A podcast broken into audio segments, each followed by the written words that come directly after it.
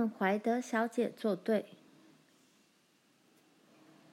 第二天早上，罗兰想，当奈尼·奥尔逊看见他跟琳琳又走进教室时，一定会显得吃惊而失望。奈尼可能以为他们不会回到学校来了。梅丽说：“哦，我好高兴你们又回来了。”艾达很热情的轻轻捏了一下罗兰的手臂。艾达说：“你不会让怀德小姐用卑鄙的手段把你赶出学校的，对不对，罗兰？”罗兰回答：“我不会让任何事情阻止我受教育。”纳尼插嘴道：“我想，如果你被开除的话，你就无法受教育了。”罗兰看着他，我没有做，也不会做任何会被开除的事。奈尼说：“反正不管怎样，你父亲是校董，你是不可能被开除的，对不对？”罗兰突然大声说道：“我希望你不要再提我爸是校董这件事。我不知道这关你什么事。如果……”上课铃响了。他们各自回到座位上。玲玲听爸的话，特别守规矩。罗兰也表现得不错。当时他并没有想起圣经上所说的那个只有外表干净的杯盘，但事实上，他就像那副杯盘一样。他恨怀德小姐，怀德小姐对玲玲残酷而且不公平的手段。使得罗兰仍然对他怀着火辣辣的愤怒。他要报复怀德小姐。在外表上，他行动规矩、干干净净，但在内心，他一点也不想做个守规矩的好学生。教室里从来没有这么吵过，到处都是书本和脚发出来的噼里啪啦声，还有一阵阵说悄悄话的声音。只有年龄大的女孩和玲玲在用心念书。不管怀德小姐转向哪个方向，她背后马上会响起乱七八糟的嗡嗡声。突然间，有人发出足以刺破耳膜的尖叫声。查莱从椅子上跳了起来，双手捂住屁股。他尖叫道：“大头针！我的椅子上有根大头针！”他拿起一根弯曲的针给怀德小姐看，她的嘴唇紧紧抿着。这一次，她没有笑。她严厉地说：“你到这里来，查莱。”查莱朝大家挤挤眼睛，走向怀德小姐的桌子，把手伸出来。他一面说，一面伸手到桌子里去摸尺。他摸了半天。然后看看桌子里面，他的尺不见了。他问：“有没有人看见我的尺？”没有人举手。怀德小姐气得脸色通红。她对查来说：“站到那个墙角去，面对墙壁。”查来走到墙角，一面揉着屁股，好像针尖还扎在那儿一样。克拉伦斯和阿弗雷笑得好大声。怀德小姐很快转身去看他们。查莱的动作比他更快，他扭头朝他背后做了个鬼脸，惹得所有男孩爆笑如雷。怀德小姐很快转身看是什么东西让全班男生大笑，只看到查莱的后脑勺。他忽东忽西的转了三四次身。而查莱以比他更快的速度扭头朝他背后扮鬼脸，整个教室快要闹翻了，甚至连其他的大女孩也拿手帕捂着脸，强忍着不笑出来。只有罗兰和玲玲能够保持脸色不变。怀德小姐敲桌子叫大家肃静，因为没有直尺，所以她必须用指节敲桌子。他无法维持秩序了，他不能一直盯住查莱不放。只要他一把头转开，他就朝他做鬼脸，引得哄堂大笑。男生并没有违背他们跟罗兰的约定，但是他们想出了更顽皮的花样，而罗兰一点也不在乎。老实说，他很高兴他们这么做。当克拉伦斯从他的座椅上滑下来，在走道上爬行时，罗兰朝他微笑。下课休息时，罗兰留在课堂上。他知道那些男生正在计划更多的恶作剧，他希望远远躲开，不要听到他们说的话。休息过后再上课，秩序更糟了。纸弹、纸团在男生区那边到处乱飞，所有的小女孩都在交头接耳，互传字条。当怀德小姐转身在黑板上写字时，克拉伦斯手脚着地爬过走道，阿弗雷也跟在她后面爬。查莱像猫一样轻手轻脚跑到走道，在他们背上玩跳马。他们看看罗兰。征求他的同意，他对他们微笑。怀德小姐在黑板前面转过身来，厉声问道：“你在笑什么，罗兰？”罗兰从书本上抬起眼来：“哦，我在笑吗？”口气听起来好像很意外的样子。教室里安静下来了，男孩子都坐在自己的座位上。每个人似乎都忙着念书。怀德小姐狠狠说着：“哼，最好没有。”严厉的看了罗兰一眼，然后转向黑板。除了罗兰和玲玲，几乎每个人都爆笑出来。那天上午剩下的时间里，罗兰静静的看书，只偶尔偷偷朝玲玲那边瞥一眼。有一次，玲玲也看了罗兰一眼。罗兰举起一根手指放在嘴唇上，玲玲又低下头去看书。不管怀德小姐转向哪个方向，她背后总会有许多噪音和混乱的状况。怀德小姐也逐渐慌张失措了。到了中午，她提早半小时放学。罗兰和玲玲又要解释他们提早回家的原因了。他们把学校里混乱的情况说了一遍。爸看起来很严肃，但他只是说：“你们一定要守规矩，记住我的话。”他们牢牢记住爸的话。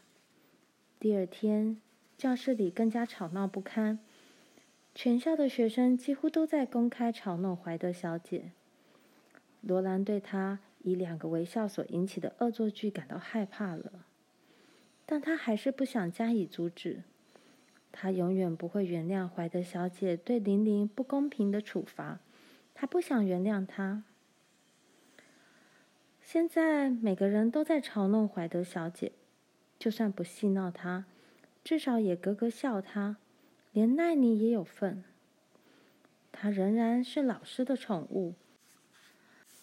但他把怀德小姐说的话都告诉了其他女孩子，并且嘲笑她。有一天，他告诉他们说，怀德小姐的名字叫伊丽莎。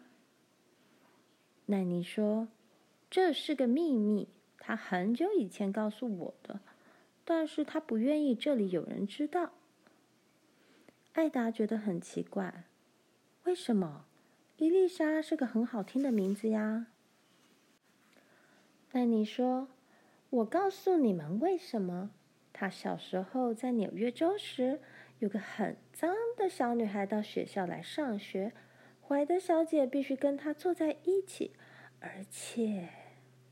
奈尼把其他人拉得靠近一些，悄悄说道：“那小女孩头发里长了虱子。”他们都向后躲开。梅丽大声惊叫道。你不应该说出这么可怕的事情，奈尼。奈尼说：“我本来就不想说，是艾达要我说的啊。”艾达大声说：“哦，奈尼·奥尔逊，我可没有要你说。”奈尼咯咯笑道：“你有，你听着。”还有呢，怀德小姐的母亲写了一张字条给老师，老师就叫那个脏女生回家去，弄得大家都知道了这件事情。可是怀德小姐已经染上了头虱了，她母亲一个上午没让她去上学，细细的把她的头发梳了又梳。怀德小姐哭啊哭个不停，她害怕回到学校去，因此她慢慢的走，结果迟到了。下课的时候，全班的人把她围起来，不停的叫道：“又懒又脏的伊丽莎！”从那一天起到今天，她就是无法忍受自己的名字。他在那个学校时，只要有人生他的气，就会叫他。又懒又脏的伊丽莎，他说的很滑稽，大家都笑了起来。不过他们还是觉得有点惭愧。事后，他们一致同意，永远不要告诉奈妮任何事情，因为她是个两面人。学校里实在吵得不像个学校了。当怀德小姐摇铃的时候，学生们兴高采烈地排着队走进来气他，他无法同时监视每一个人，他几乎连一个捣蛋鬼都抓不到。他们用力敲书本和石板，然后弹纸弹、扔纸团、牙缝吹着口哨，在走道上乱跑。他们都联合起来跟怀德小姐作对，他们以骚扰她、为难她、整他、嘲笑他为乐。他们对付怀德小姐所怀的恶意，几乎使罗兰害怕了。现在谁也无法阻止他们。骚乱的情况已经严重到使罗兰无法安心念书了。如果他无法念书，他就无法早些得到教师资格证书，无法使玛丽继续留在盲人学校求学。说不定玛丽就会因为他那两次鼓动骚乱的微笑。而无法待在学校了。现在罗兰已经知道，他不应该微笑的。然而，他并不是真正的后悔。他并没有原谅怀德小姐。每当他想起怀德小姐对待玲玲的样子，他的心肠就变硬了，觉得里面好像煤炭在燃烧似的火烫。一个礼拜五早上，艾达在混乱吵闹中。放弃了读书的念头，干脆在石板上画画。第一班拼字班学生故意弄得错误百出，并且望着拼错的字句大笑。怀德小姐叫整班学生到黑板上去罚写，结果却被困在黑板和座位上的两群学生之间。艾达忙着在画画，他荡着脚，喉咙里不知不觉地哼着歌。罗兰捏着拳头，把耳朵捂住，想要专心看点书。怀德小姐宣布下课时，艾达把她画的东西拿给罗兰看。这是一幅怀德小姐的漫画，画的真像她本人，简直把她画活了。艾达在漫画下面写了一些字：“我们上学真高兴，大笑和长胖是校规。”大家笑得肚子疼，笑那又懒又脏的伊丽莎。艾达说：“不过我这首诗写得不好。”美丽和蜜妮很欣赏这幅画，笑得好开心。美丽说：“你为什么不请罗兰帮忙？他的诗写得很好。”艾达向他请求：“哦，你帮个忙好吗，罗兰？拜托。”罗兰拿过石板和石笔，在他们的期待中想到一首歌。他用这首歌的歌调填上词句。罗兰的用意也许只是想让艾达开心，顺便炫耀一下他的本事。他在艾达擦去字的地方写下了这些词句：“上学好开心，笑声使我们体重加一吨。”我们笑得肚子疼，笑的是又懒又脏的伊丽莎。艾达好高兴，其他的人也好高兴。美丽说：“我说嘛，罗兰最会写了。”怀德小姐摇铃了，休息时间一晃眼就过。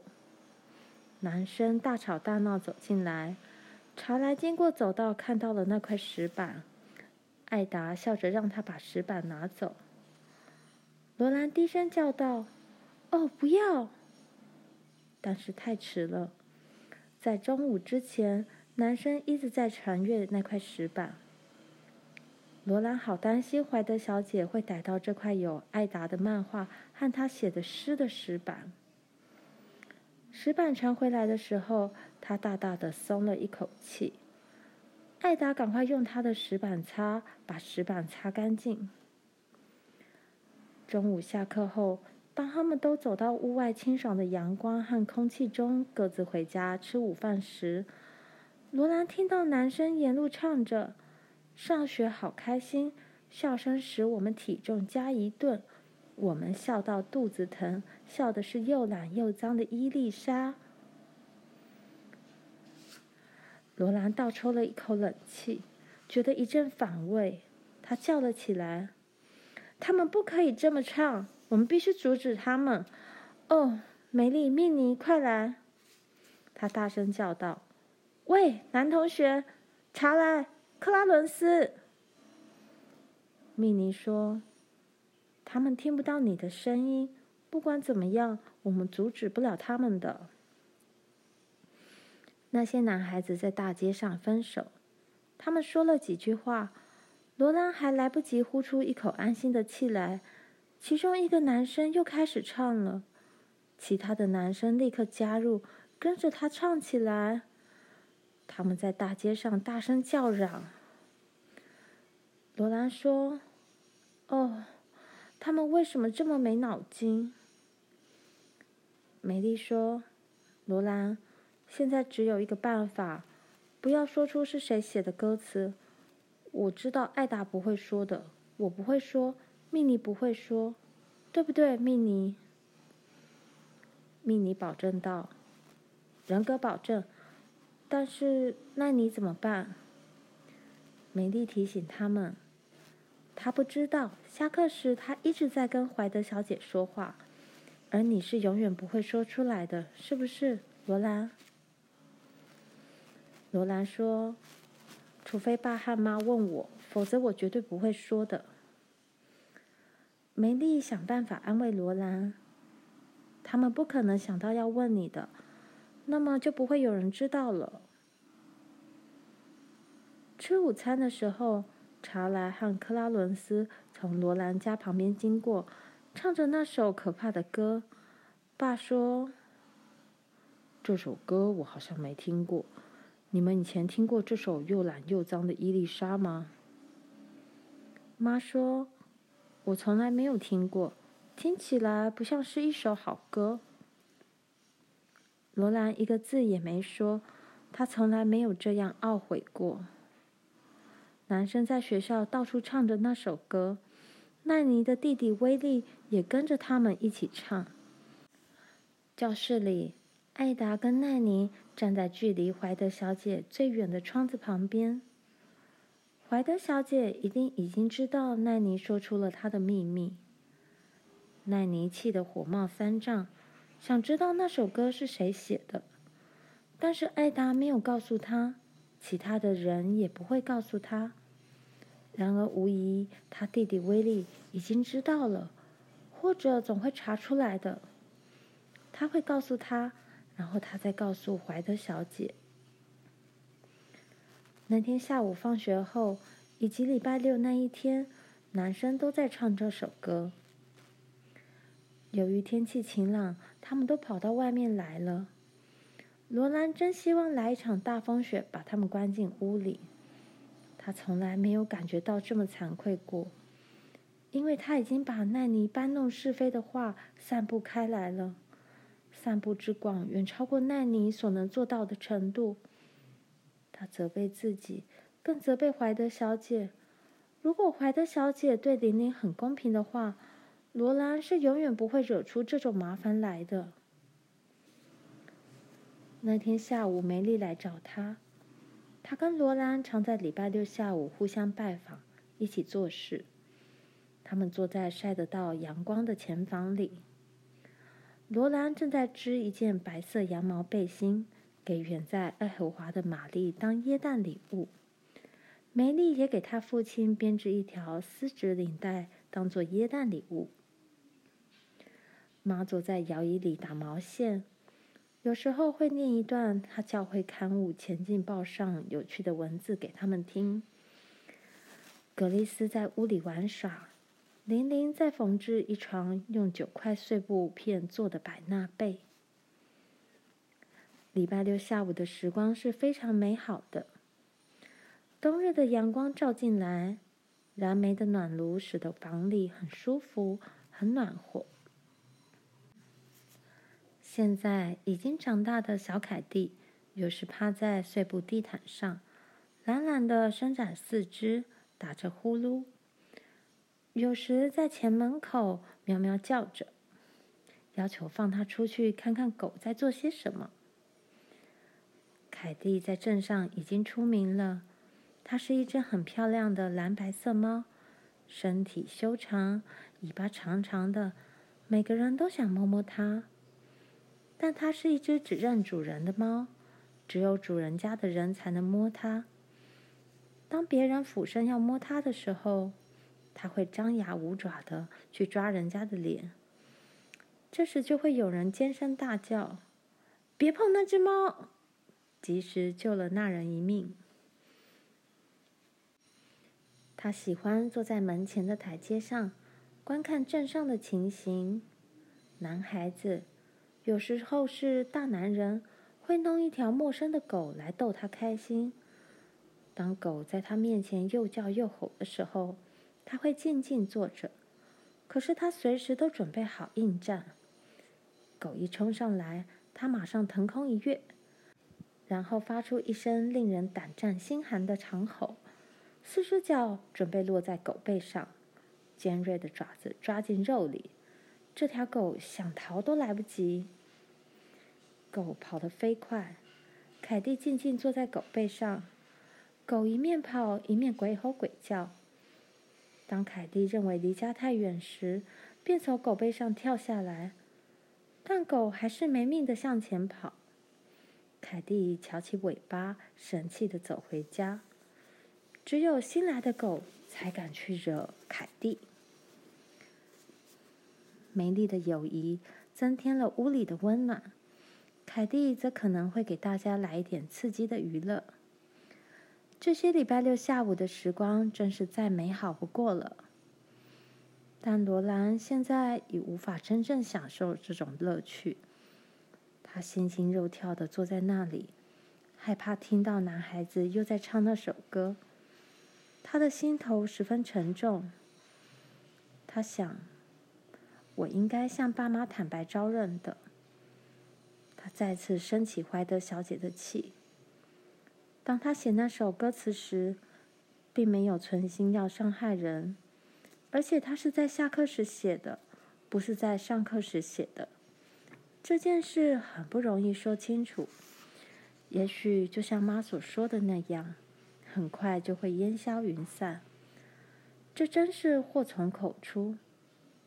可是现在，也许已有人向爸告密了。梅丽也非常不安，他们两个人都犯了错，必须设法弥补过错。他们整个礼拜六下午所完成的工作，从来没有这么少过。他们也绝口不提学校发生的事。上学的乐趣完全没有了，他们不再期待礼拜一早晨的到来。礼拜一上午，情况糟透了，大家连假装念书都不肯装了。男生在走道间吹口哨、学猫叫，互相推过来撞过去。除了玲玲之外，所有的小女生都在窃窃私语，咯咯傻笑。甚至从自己座位跑到别人座位上去。怀德小姐虽然大叫：“请肃静，请安静一些。”但是谁也听不到她的声音。有人敲了一下门，罗兰和艾达听到了，因为他们的座位离门口最近。他们彼此对望一眼，当敲门声再次响起时，艾达举起手来，怀德小姐根本不理她。突然，入口处的内门传来好大一声敲门声，每个人都听到了。房门打开，吵闹声静了下来。当爸进来时，教室里一片死寂。两个罗兰不认识的男子跟在爸后面。爸说：“早安，怀德小姐。学校的董事会认为该到学校来视察了。”怀德小姐回道：“也是该想点办法的时候了。”她的脸色时红时白。早安，他对另外两个男子说，并且表示欢迎他们跟爸一起走到教室前面。他们站在那里望着下面的学生，每个学生动也不敢动。罗兰的心脏跳得好厉害。那个高而严肃的男子沉重但是很客气地说：“我们听说你有了一点小麻烦。”怀德小姐愤怒地回答：“是的，我很高兴有这个机会把事情真相告诉各位。惹起学校里这一切麻烦的人是罗兰·英格斯。由于他的父亲是校董，他就以为他能管理这个学校了。是的。”英格斯先生，这是事实。他吹嘘说他能管理这个学校，他没想到我会听到他说的话，可是我却听到了。他愤怒地朝罗兰瞥了一眼，一副得意的样子。罗兰目瞪口呆地坐在那里，他从来没想到怀德小姐居然会说谎。爸说：“听到这件事，我也很难过。”怀德小姐，但我相信罗兰不是故意要惹麻烦的。罗兰举起手来，但是爸对他微微摇头。怀德小姐说：“他还鼓动男孩子不守规矩，所以他们才这样吵闹捣乱。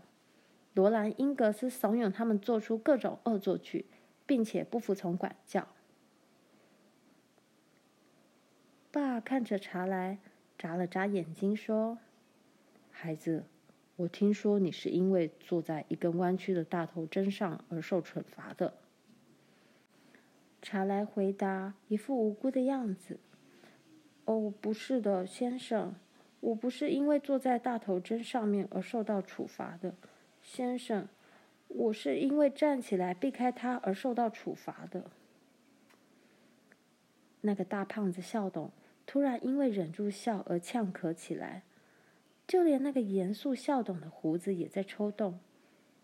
怀德小姐的脸涨得好红，爸的表情十分严肃，其他的人谁也笑不出来。爸缓慢而沉重地说：“怀德小姐，我们希望你知道，校董会支持你维持这个学校的秩序。”他严厉地朝整个教室看了一眼。你们所有的学生都必须服从怀德小姐，要守规矩，用功念书。我们要有一所好学校，我们会有一所好学校的。当爸这样讲话时，他是真心诚意的，而且事情一定会办到。整个教室里悄然无声。校董们向怀德小姐告辞后离开，大家仍然一动也不动，一丝声音也没有。没有人乱动，没有人交头接耳。每个学生都安安静静的在上课，各班学生在安静中勤奋的背诵课文。罗兰回家后也很安静，不知道爸会对他说些什么。在爸说话之前，他是不能把事情的真相说出来的。一直到洗好碗盘，大家围坐在灯下后，爸才提起这件事。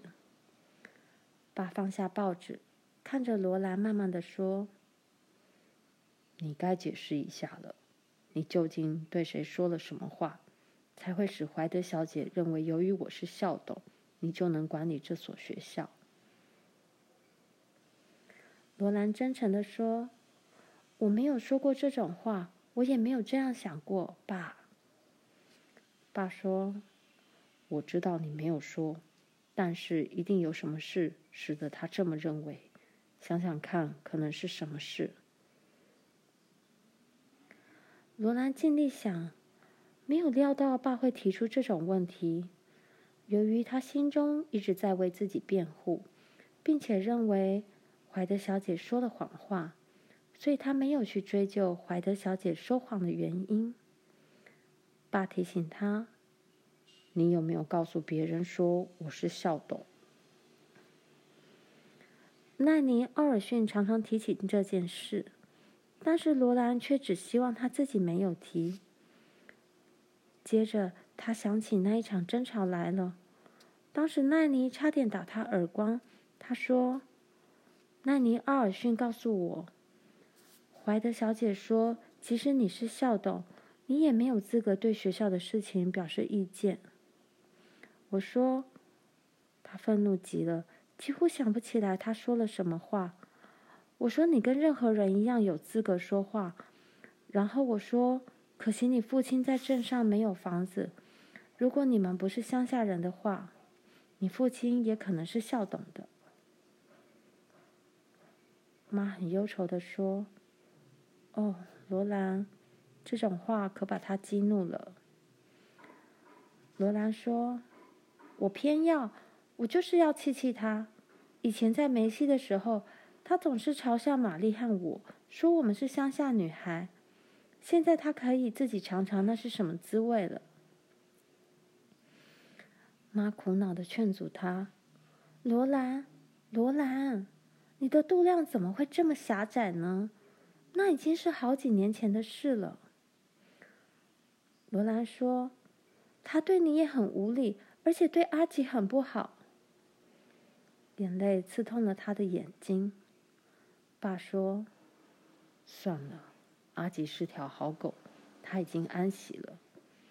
原来是奈尼扭曲了你说的话，然后告诉怀德小姐，结果引起这些麻烦。我明白了。他拿起报纸，嗯，罗兰，你也许可以由此得到一个很有价值的教训，只要记住这句话：凡事三思而后行。好一阵子，大家都没有出声。玲玲又开始在念她的拼字课本。不久，妈说：“如果你把你的签名簿拿来，罗兰，我愿意在上面写些字。”罗兰上楼，从箱子里取出签名簿。妈坐在桌边，用他那只小小的猪母贝墨水笔，很仔细的在签名簿上写了一些字句。他小心的把写了字的那页在油灯上烘干，把签名簿还给罗兰。罗兰看着光滑的奶白色书页，妈所写的娟秀字句，把它念了出来。如果你寻求的是明智的道路，你要注意观察五件事情：你是在跟谁说话？你是在说谁？以及如何说？什么时候说？在什么地方说？爱你的母亲，卡洛琳·英格斯，一八八一年十一月十五日，写于德斯密特。